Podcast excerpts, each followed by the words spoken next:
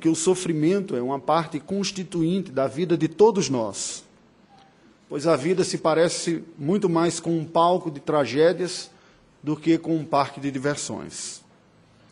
Não é razoável esperar da vida, mesmo em resultado da fé, por mais forte que ela seja, que ela seja semelhante a um conto de fadas ou a um momento de entretenimento prolongado. A pergunta inicial que nós devemos nos fazer diante dos sofrimentos que experimentamos em nossa vida, ou mesmo daqueles mais agudos que experimentamos como tragédias pessoais, é o que estas realidades revelam sobre o estado da minha alma, como eu reajo a elas. Portanto, eu lhe pergunto nesta noite como você tem lidado com a dor aguda na sua vida. Ela pode ser de ordem física, de ordem emocional, social, familiar, eclesiástica, das relações interpessoais. Mas quando a dor lhe visita, como você reage? Você consegue perceber a sua parcela de responsabilidade a entrar nestes exercícios dolorosos, ou nessa experiência dolorosa na sua vida? E consegue perceber também a sua parcela de contribuição para sair dele? ou entenderem como lidar com ele? Pois bem, é com perguntas como essa que eu lhe convido a abrir a palavra do Senhor no livro do Gênesis, no capítulo de número 33, para nós acompanharmos a experiência trágica vivida pela família da aliança na cidade de Siquém. Gênesis capítulo de número 33, a partir do verso de número 18, perdão, 34 versículo 1, todo o capítulo 34. Mas começa assim no verso 18 do capítulo 33 e se estende pelo capítulo 34. Eu peço a sua atenção à leitura da palavra do Senhor que passo a fazer, de Gênesis 33, 18 a 34, 31. Voltando de Padã Arã, chegou Jacó são e salvo à cidade de Siquém, que está na terra de Canaã e armou a sua tenda junto da cidade. A parte do campo onde armara a sua tenda, ele a comprou dos filhos de Amor, pai de Siquém, por cem peças de dinheiro. E levantou ali um altar e lhe chamou Deus, o Deus de Israel. Ora, Diná, filha que Lia dera à luz a Jacó, saiu para ver as filhas da terra. Viu a Siquém, filho do Eveu Amor, que era príncipe daquela terra, e tomando-a, a possuiu e assim a humilhou. Sua alma se apegou a Diná, a filha de Jacó, e amou a jovem, e falou-lhe ao coração. Então disse Siquém a Amor, seu pai: Consegue-me esta jovem para esposa. Quando soube Jacó que Diná, sua filha, fora violada por Siquém, estavam os seus filhos no campo com o gado. Calou-se, pois, até que voltassem. E saiu Amor, pai de Siquém, para falar com Jacó. Vindo os filhos de Jacó do campo e ouvindo o que acontecera, indignaram-se e muitos se iraram, pois Siquém praticaram um desatino em Israel, violentando a filha de Jacó, o que se não devia fazer. Disse-lhes Amor: A alma de meu filho Siquém está enamorada fortemente de vossa filha. Peço-vos que lhe a deis por esposa. Aparentai-vos conosco, dai-nos as vossas filhas e tomai as nossas. Habitareis conosco, a terra estará ao vosso dispor. Habitai e negociai nela, e nela tende possessões. E o próprio Siquém disse ao pai aos irmãos de Diná: Ache eu mercê diante de vós, e vos darei o que determinardes. Majorai de muito o dote do casamento e as dádivas, e eu darei o que me pedirdes. Dai-me, porém, a jovem por esposa. Então os filhos de Jacó, por causa de lhes haver Siquém violado a irmã Diná, responderam com dolo a Siquém e a seu pai Amor e lhe disseram: Não podemos fazer isso, dar nossa irmã a um homem incircunciso, porque isso nos seria ignomínia. Sob uma única condição permitiremos, que vos torneis como nós, circuncidando-se todo macho entre vós. Então vos daremos nossas filhas, tomaremos para nós as vossas, Habitaremos convosco e seremos um só povo.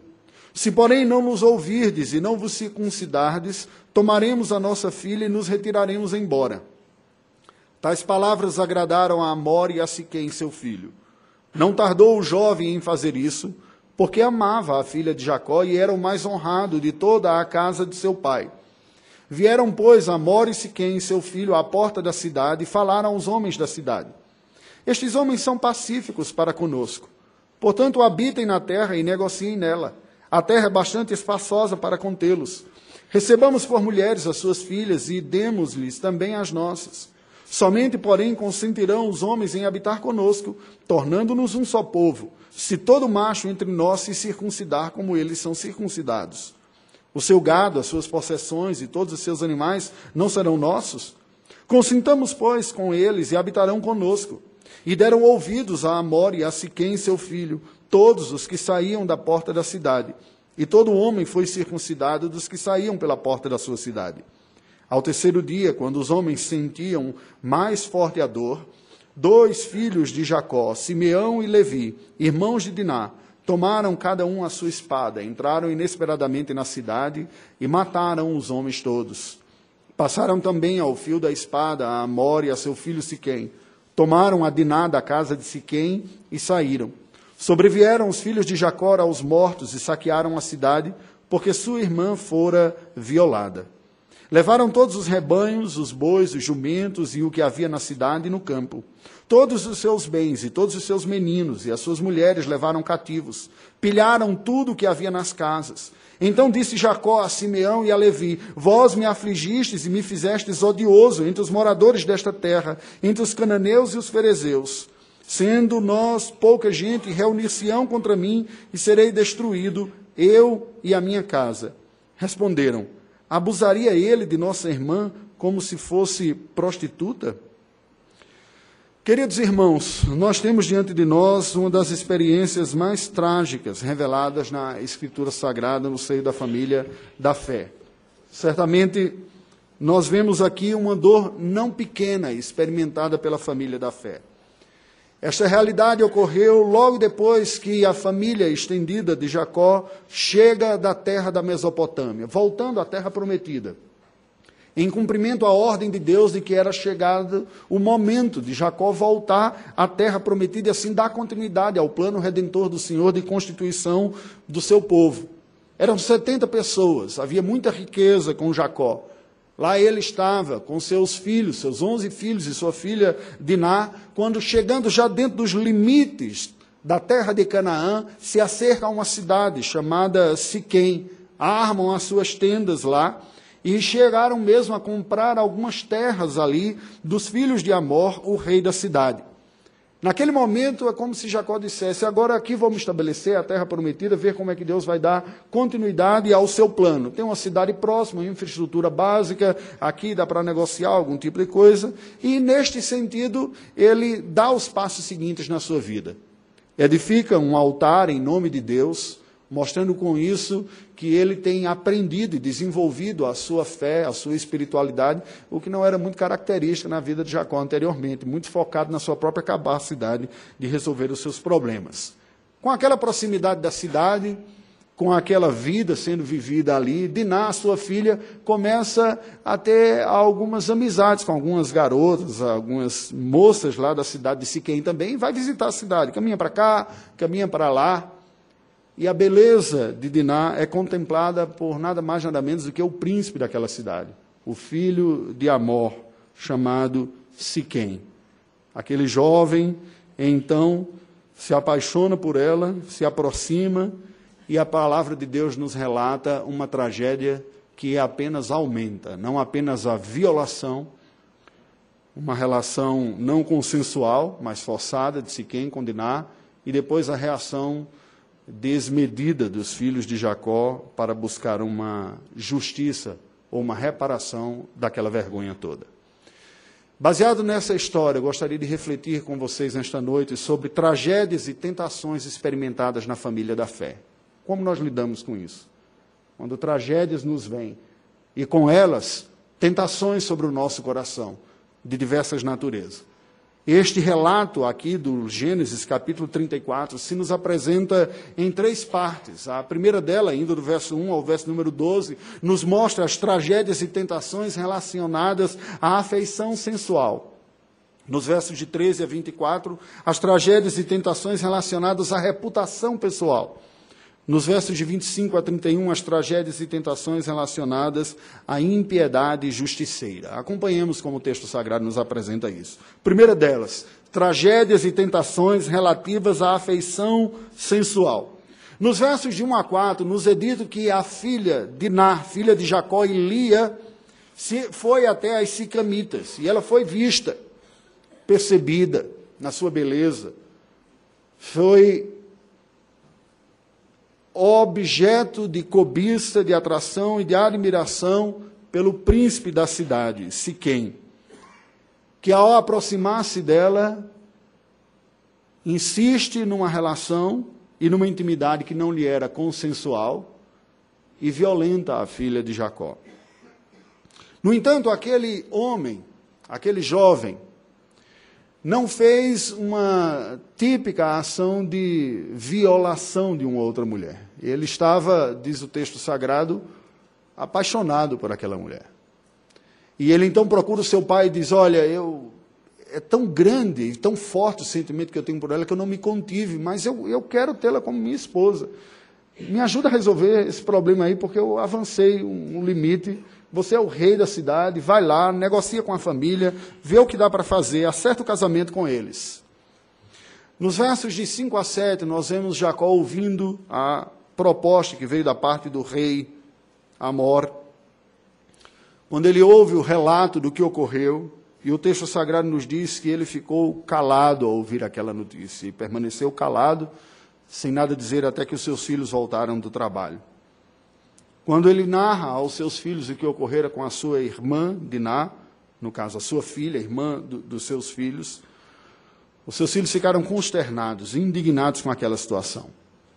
Mas a Amor chega e propõe uma aliança matrimonial para resolver aquilo. Uma proposta típica de pôr panos quentes nas situações.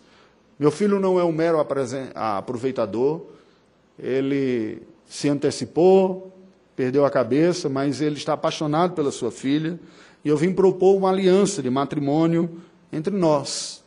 Vocês estão aqui, vocês são um povo com propriedades, com gado. Nós temos uma cidade, uma infraestrutura. Vamos fazer uma aliança entre vocês e nós.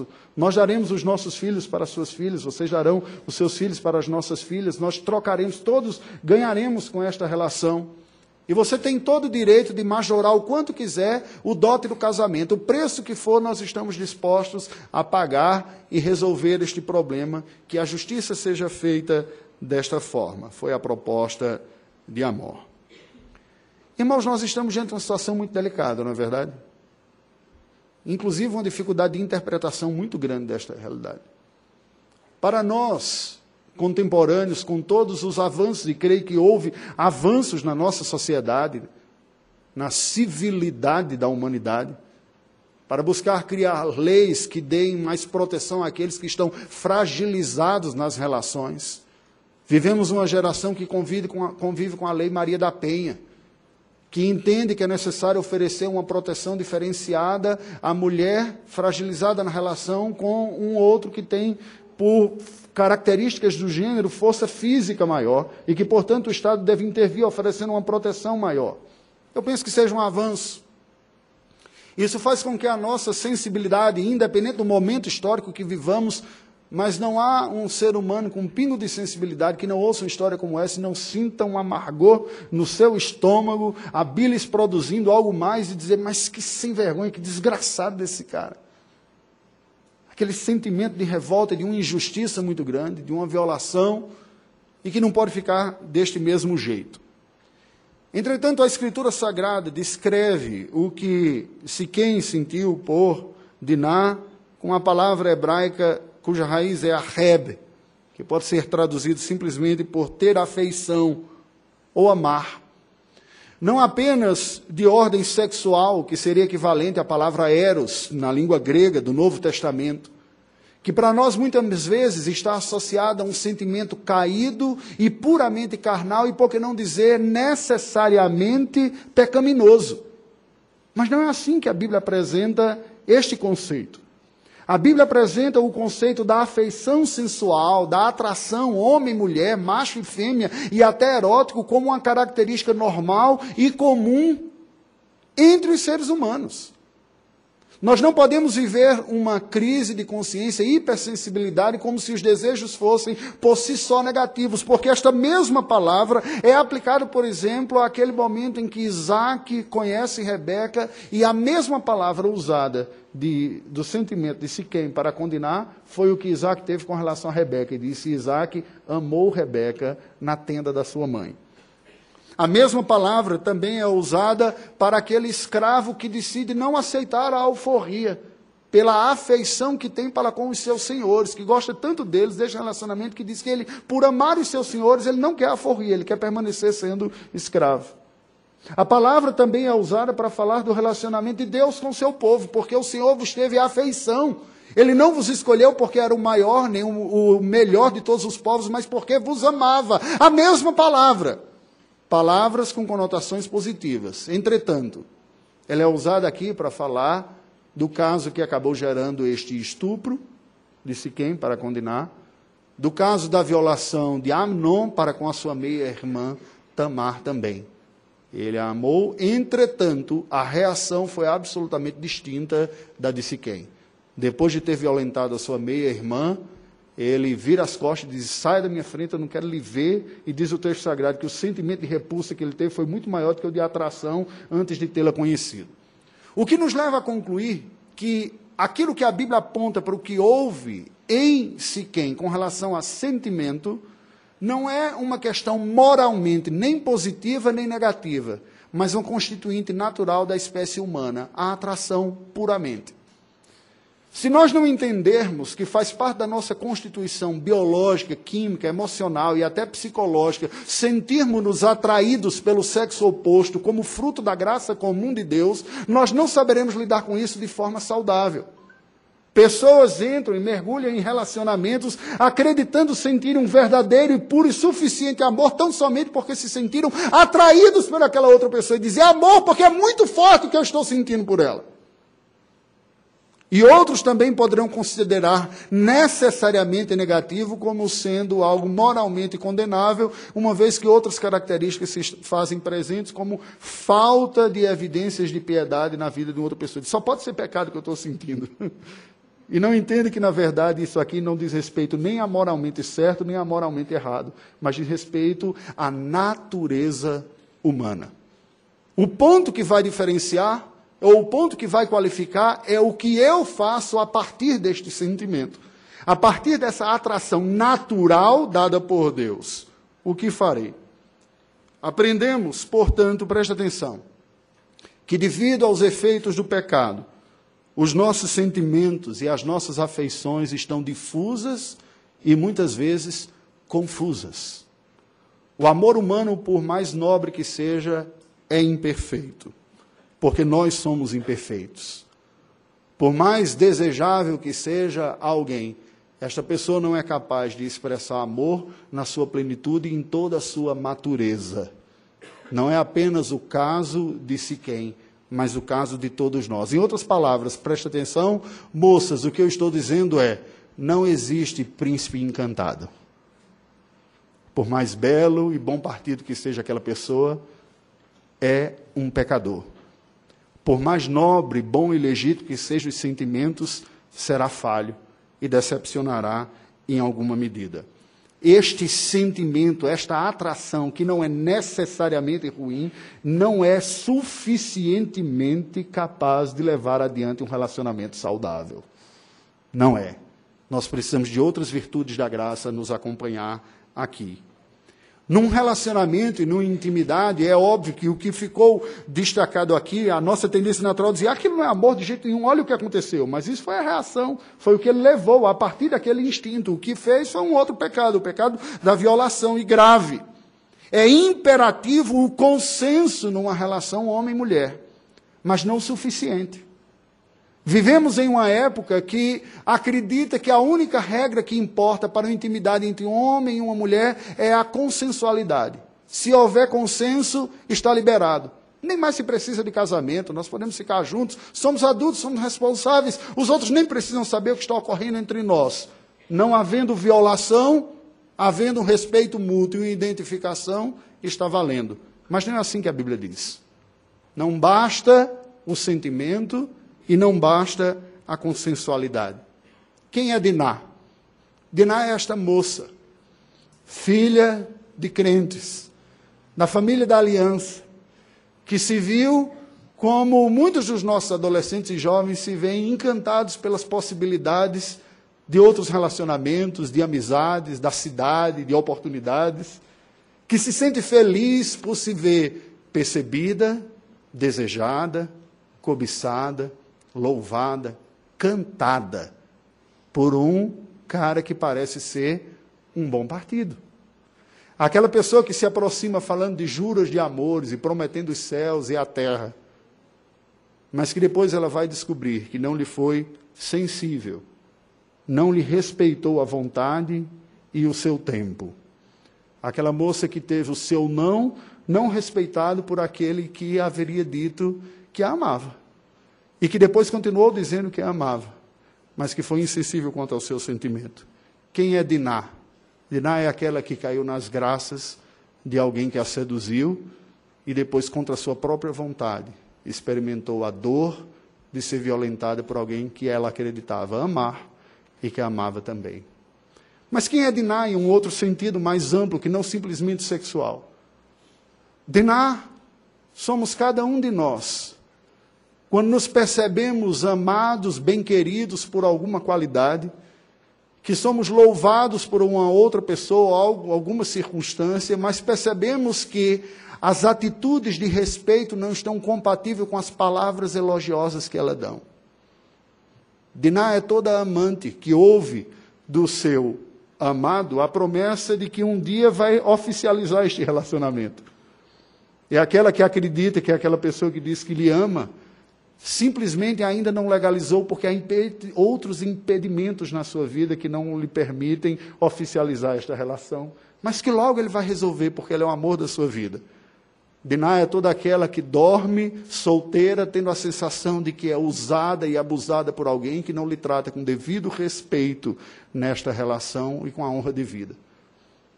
Diná é o funcionário que ouve elogio do seu patrão, da sua eficiência, mas que ano após ano não tem o seu salário reajustado de acordo com o, a sua produtividade. E que ano após ano ele diz: olha, pega esses elogios e faça uma outra coisa, converta isso em cifras. De que adianta você elogiar o meu trabalho e não me dar a devida atitude que reconheça aquilo que eu estou para fazer? Diná é toda aquela pessoa que ouve as palavras elogiosas, mas que em seu coração sente que as atitudes daquele que lhe elogia não lhe colocam na altura do que as palavras lhe condizem. Essas são as dinás da vida. Sigamos. Segundo bloco: tragédias e tentações relativas à reputação pessoal. Nos versos de 13 a 17, nós vemos os filhos de Jacó impondo a Amor a condição da circuncisão geral. Quando ele chega e diz, vamos fazer uma aliança, ele diz, não, não é assim. O nosso costume não é esse. Nós não podemos entrar em aliança com outros povos desde que estas pessoas não se submetam à realidade que nós também temos. Nós temos uma prática, temos um costume em nosso meio, aqueles que são parte do nosso povo, eles recebem um sinal de circuncisão, que é um sinal de uma aliança aqui. Nós podemos até fazer esta aliança com vocês, mas vocês têm que se submeter às regras, aos ritos, à realidade, ao nosso costume, à nossa cultura. Nos versos 18 a 24, nós vemos como Amor e Siquém levam os concidadãos à circuncisão e ao pacto como os hebreus. Depois de ter ouvido aquele relato da parte dos hebreus, o rei e o príncipe voltam à sua cidade e dizem o seguinte: Olha, nós temos um povo bom, pacífico, que está aqui, que tem muitas oportunidades de negócio, de casamento, de família, gente honesta, e eles pediram tão somente a condição que nós nos circuncidemos. Vamos fazer isso. E convenceram toda aquela cidade a se circuncidar, os homens, e assim entrar em aliança com os hebreus. O que, que nós vemos aqui? Nós vemos uma clara banalização sacramental.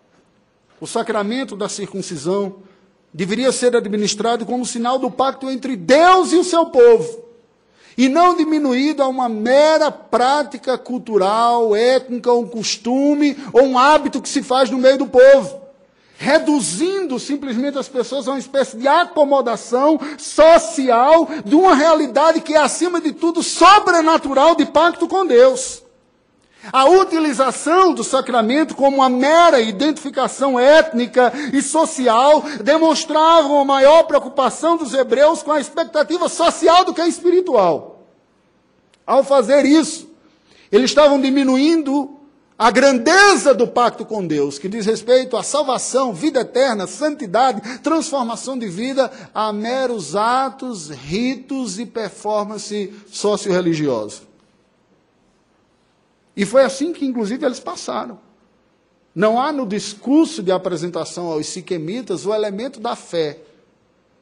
Agora eu lhe pergunto: é diferente de tantos jovens que se aproximam de nossas jovens? Interessados em, depois de ter rodado pela vida, experimentado de tudo, encontrar uma moça limpinha para se casar? E que aceitam se submeter às aulas de catecúmenos e até mesmo aceitar um rito para agora levar uma família mais saudável, quando toda a família percebe, mas não quer ver, de que não há nenhuma evidência de fé verdadeira naquela pessoa.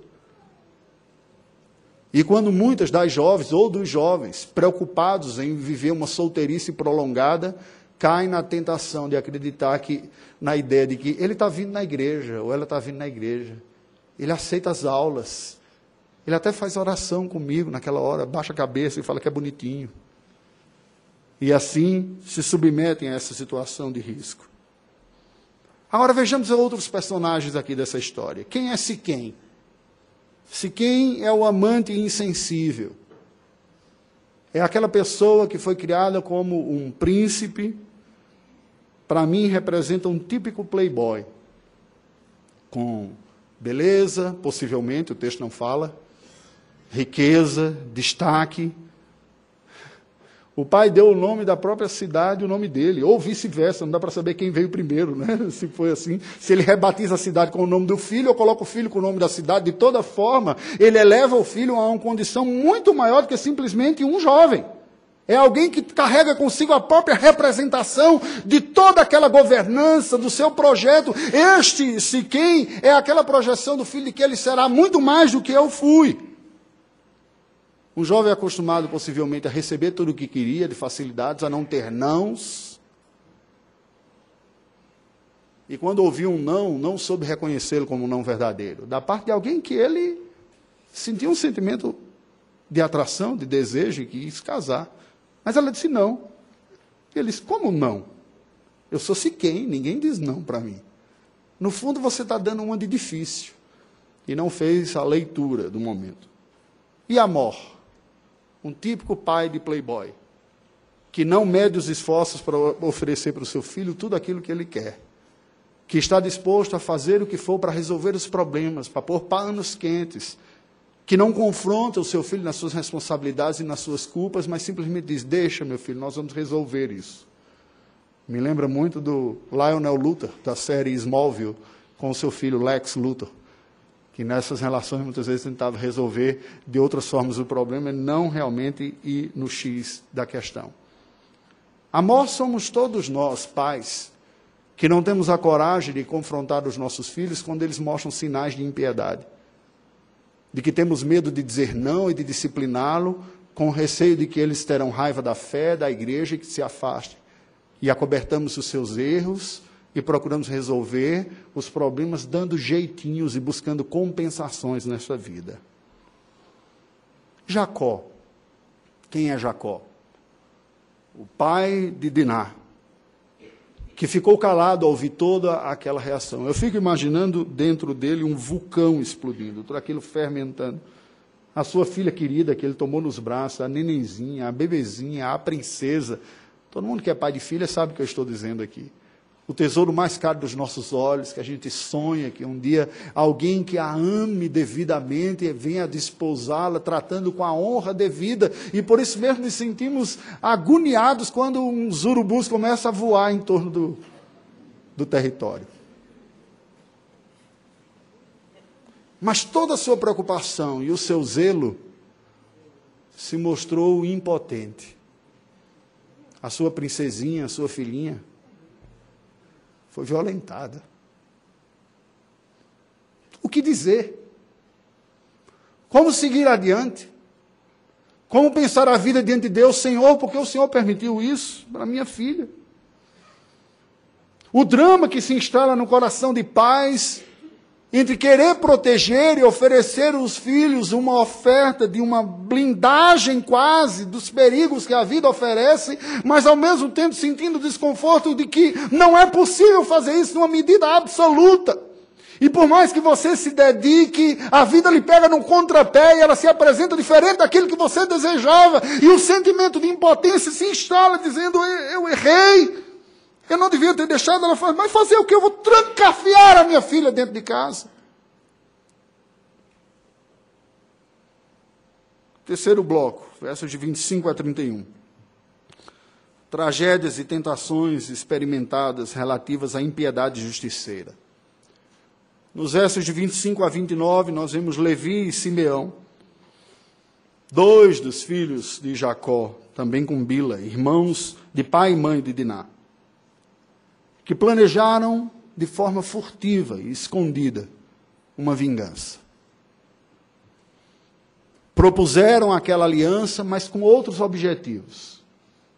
A Jacó pareceu uma razoável medida de satisfação como alguns pais acham, hoje as coisas estão mais liberais, mas em gerações anteriores, quando jovens antecipavam intimidade sexual sem casar, a família se dava por satisfeita quando casava os filhos. Assim, pelo menos a gente lavou a honra, está casado. de alguns casos de famílias, eu tenho inclusive na minha própria família, quando os pais resistiam muito ao casamento, aí os filhos davam uma fugida para garantir que agora veio pelo outro lado, né? Foge, Aí depois, ó, agora vai ter que casar, e o pai fica desesperado, no final das contas falava. Hoje está bem mais liberal, as pessoas já não fazem isso tanto assim. Mas Levi e Simeão planejam um plano sórdido. Depois que aqueles homens todos foram circuncidados, ao terceiro dia, quando eles experimentavam a dor mais aguda da inflamação, numa época sem analgésicos e antibióticos, e estavam enfraquecidos, eles entram na cidade e promovem uma chacina. Saqueiam as casas daquela vila, daquele reino, que era uma cidade, mas uma cidade pequena. Levam cativos os meninos e as mulheres. Depois de ter matado todos os homens. Os versículos 30 e 31 nos mostram Jacó advertindo seus filhos quanto ao crime que eles cometeram, ao mal, a transgressão. E eles não reconheceram, eles alegaram a justiça da honra. Por acaso eles poderiam tratar a nossa filha, como, nossa irmã, como se fosse uma prostituta, uma mulher sem valor? Eles tinham que pagar por isso. O que é que nós aprendemos aqui, meus queridos? O texto nos alerta contra o crime da honra que durante um certo tempo, até na nossa legislação, salvo engano, foi considerado um, um crime justificável. Quando havia uma traição e o marido se descobria traído naquela circunstância, no calor da emoção, ele vinha a matar aquele que veio a ter relacionamentos com sua esposa, ele teria sua pena atenuada por ser um crime de honra. Que honra há num crime de honra? Nenhuma. O ego ferido de uma pessoa orgulhosa precisa ser crucificado na cruz de Cristo. A dor precisa ser chorada aos pés do Senhor.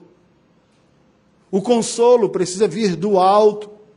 Caso isso não ocorra, não haverá justiça que repare esta agonia. E o desejo de vingança crescerá e cegará o coração daquele que foi vítima de uma situação ao ponto de não reconhecer limites e a sua maldade se manifestará, às vezes em uma intensidade ainda maior do que o crime originalmente provocado que ele foi vítima. E o pior que tudo isso, travestido debaixo de uma capa de justiça quando o próprio algoz acredita que o que ele está fazendo é justiça. mas a sua boca destila fel, amargura maligna de um coração dominado pela vingança. Por isso que a palavra do Senhor diz que a vingança não compete a nós, mas ao Senhor. Por isso há autoridades constituídas por Deus para julgarem, porque o, o ser humano, na passionalidade do seu sofrimento, não produz a justiça. Tiago mesmo diz que a ira humana não produz a justiça de Deus. Outros personagens nós vemos aqui. Simeão e Levi, os justiceiros sanguinários. Parece personagem de heróis modernos, né? Gente que acredita que está fazendo bem, a revelia da lei do que os outros estão pensando, eu estou para punir o mal. Eu sou o agente da justiça divina até. Vocês sabem o que isso produz, né? Produzem na escala social grupos de justiceiros exterminadores de seres humanos que acreditam que estão fazendo justiça, apagando jovens marginais, nem sempre, às vezes sim, algumas outras vezes não, e que dormem com a sensação de dever cumprido. Transgressores da lei protegidos pela farda. Criminosos que se acreditam ser agentes do bem porque estão condenando e suprimindo o mal sem o devido respaldo da lei para fazê-lo e da ordem. Estas pessoas não enxergam o mal, porque elas estão hipnotizadas, encantadas com o mal original que lhes produziu o sentimento de injustiça. A, a sequência é a seguinte, preste atenção. Quando nós somos vítimas de alguma injustiça, nós sentimos a dor disso e todos nós sentimos o desejo natural de reparação. Isso é natural para todos. A indignação de uma injustiça, de uma violência, é esperado se nós não estamos com a nossa consciência cauterizada. Mas se os meios devidos e instituídos por Deus não forem aqueles buscados, este sentimento evoluirá para um mal até maior do que aquele que foi produzido contra nós. E nós podemos nos tornar em algozes piores do que aqueles que nos infligiram mal primeiro. Este é o risco de todo justicismo de toda pessoa que arroga para si o direito de avaliar, de julgar e de condenar como se Deus o fosse, não tendo essa capacidade. Quem são os siquemitas aqui? Os siquemitas são os vítimas de religiosos. E há muitos siquemitas pelo mundo afora na história da humanidade. Estes foram as verdadeiras vítimas dessa história toda. Os habitantes daquela cidade, que nada fizeram, entraram num pacto por conveniência de sua autoridade e foram vitimados por pessoas que agiram em nome de Deus. Quantas pessoas não estão longe da igreja não porque são simplesmente ímpias, mas porque foram maltratados e machucados por pessoas que usaram o nome de Deus e foram insensíveis para com a sua vida. E que saem com memórias de sofrimento que lhes foi imputado por pessoas que agiram em nome do Senhor. Os hebreus, os irmãos de Simeão e Levi, são os envergonhados dessa história. Aqueles que olham e dizem: em nosso próprio meio há um mal tão grande quanto do lado de fora. Qual é a mensagem desse texto? A manutenção da identidade santa do povo de Deus requer um distanciamento seguro da impiedade. A compra de terras e a comunhão entre os siquemitas e os hebreus quase matou o povo antes mesmo deles existirem como tal, mas não os poupou de tragédias. A superproteção pelo isolamento ou a vulgarização sacramental pela negação identitária não geram a piedade, pois somente a graça divina pode impedir a vitória do mal em todos nós. Deste texto, eu destaco quatro lições dolorosas e paradoxais percebidas na tragédia de Siquém. A primeira, a tentação do envolvimento afetivo em aliança com quem está fora da aliança. Cuidado. Quando seu coração se vê inclinado por alguém, alguém que não tem aliança com Deus, há muitos perigos neste relacionamento, por isso que a Bíblia o proíbe. Os puritanos até mesmo afirmavam que é impossível haver um relacionamento entre um crente e um incrédulo, porque os dois nunca vão experimentar o amor na mesma medida. É mais fácil um casamento dar certo entre dois crentes ou entre dois incrédulos do que entre um crente e um incrédulo. Porque os incrédulos experimentam um amor de alguma maneira de negociação de ganha-ganha, de ganho mútuo. Não se tem uma expectativa sobre-humana. Os crentes, por sua vez, experimentam a realidade do amor sacrificial, fruto da graça que nos alcançaram. Mas quando um entra com essa disposição e o outro não, há um descompasso irreconciliável. Cuidado com os seus sentimentos. Segunda, a cegueira das pessoas virtuosas quanto à sua capacidade de atos vis. Preste atenção. Esse é um risco muito grande para quem se sente um bom religioso. De que olha no espelho e diz: Eu sou incapaz de fazer o mal. Este é o maior risco, porque pessoas assim são potencialmente as que podem fazer ainda maior estrago na vida de outros. A Santa Inquisição que o diga, os tribunais das bruxas de Salem, lá em Massachusetts, Connecticut, na Nova Inglaterra também, que o digam. Pessoas que, em nome do Senhor, executaram outras se vendo como verdadeiros justiceiros. A tentação, a tentação para compensação ritual como a legitimadora da violação. Não, fez errado, mas vem aqui, vem para a igreja, professa fé, participa do, dos nossos ritos e está tudo bem. Não. A vida cristã é, acima de tudo, uma vida de arrependimento, reconhecimento, de fé. E, por fim, a cegueira provocada pelo desejo de vingança travestido pela capa justiceira. Concluindo, irmãos, os perigos enfrentados nesta vida são reais e constantes. Todos sofreremos e faremos outros sofrerem também. Portanto, é sábio que vivamos a vida buscando desfrutá-la, mas sem esperar dela a plena satisfação que só encontraremos em Deus. Devemos viver em estado de alerta, pois a vida se parece menos com um parque de diversões e mais com um campo de batalha. Eu pergunto a você: o que as tragédias e as decepções que você experimenta na vida revelam sobre o seu coração? Como você lida com a dor aguda? Causada ou sofrida. Preste atenção. Se você tem experimentado ou experimentou tragédias que têm marcado a sua vida e você se sente impotente, incapaz de superá-la, eu lhe digo: somente um poder maior do que aquele que causou tamanha dor em você é capaz de fazer vencê-lo. E este poder é o poder da cruz de Jesus Cristo. Somente o poder da cruz é suficientemente maior para trazer cura, perdão, desatar os nós que lhe prendem, as dores e as angústias experimentadas nas tragédias da sua vida e lhe capacitar a seguir adiante. E aceitar que, mesmo sem entender tudo e por que ocorreu com você o que ocorreu, Deus está com você. Ele esteve sensível a tudo isso. E eu gostaria de terminar com algumas aplicações personalizadas a Diná, aquela amada violada. Você pode se perguntar por que, que isso ocorreu com a minha vida? Não necessariamente na mesma condição, mas todo aquele que se sente desvalorizado, como falamos aqui anteriormente. Deus vê a sua dor. Deus sente a sua angústia.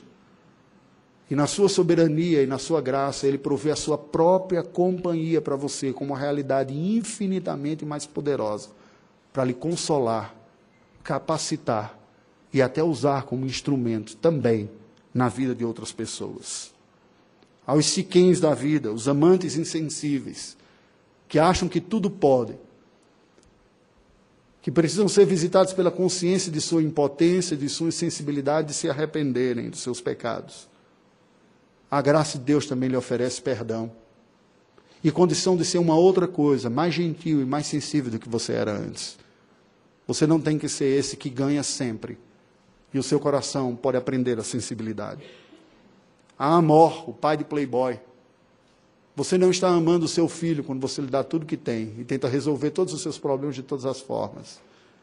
A graça de Deus é suficiente para fazer o seu filho experimentar o que de fato ele precisa, mesmo quando você olha para os olhos dele e diz: Eu não vou lhe dar o que você quer, mas eu vou lhe dar o que você precisa.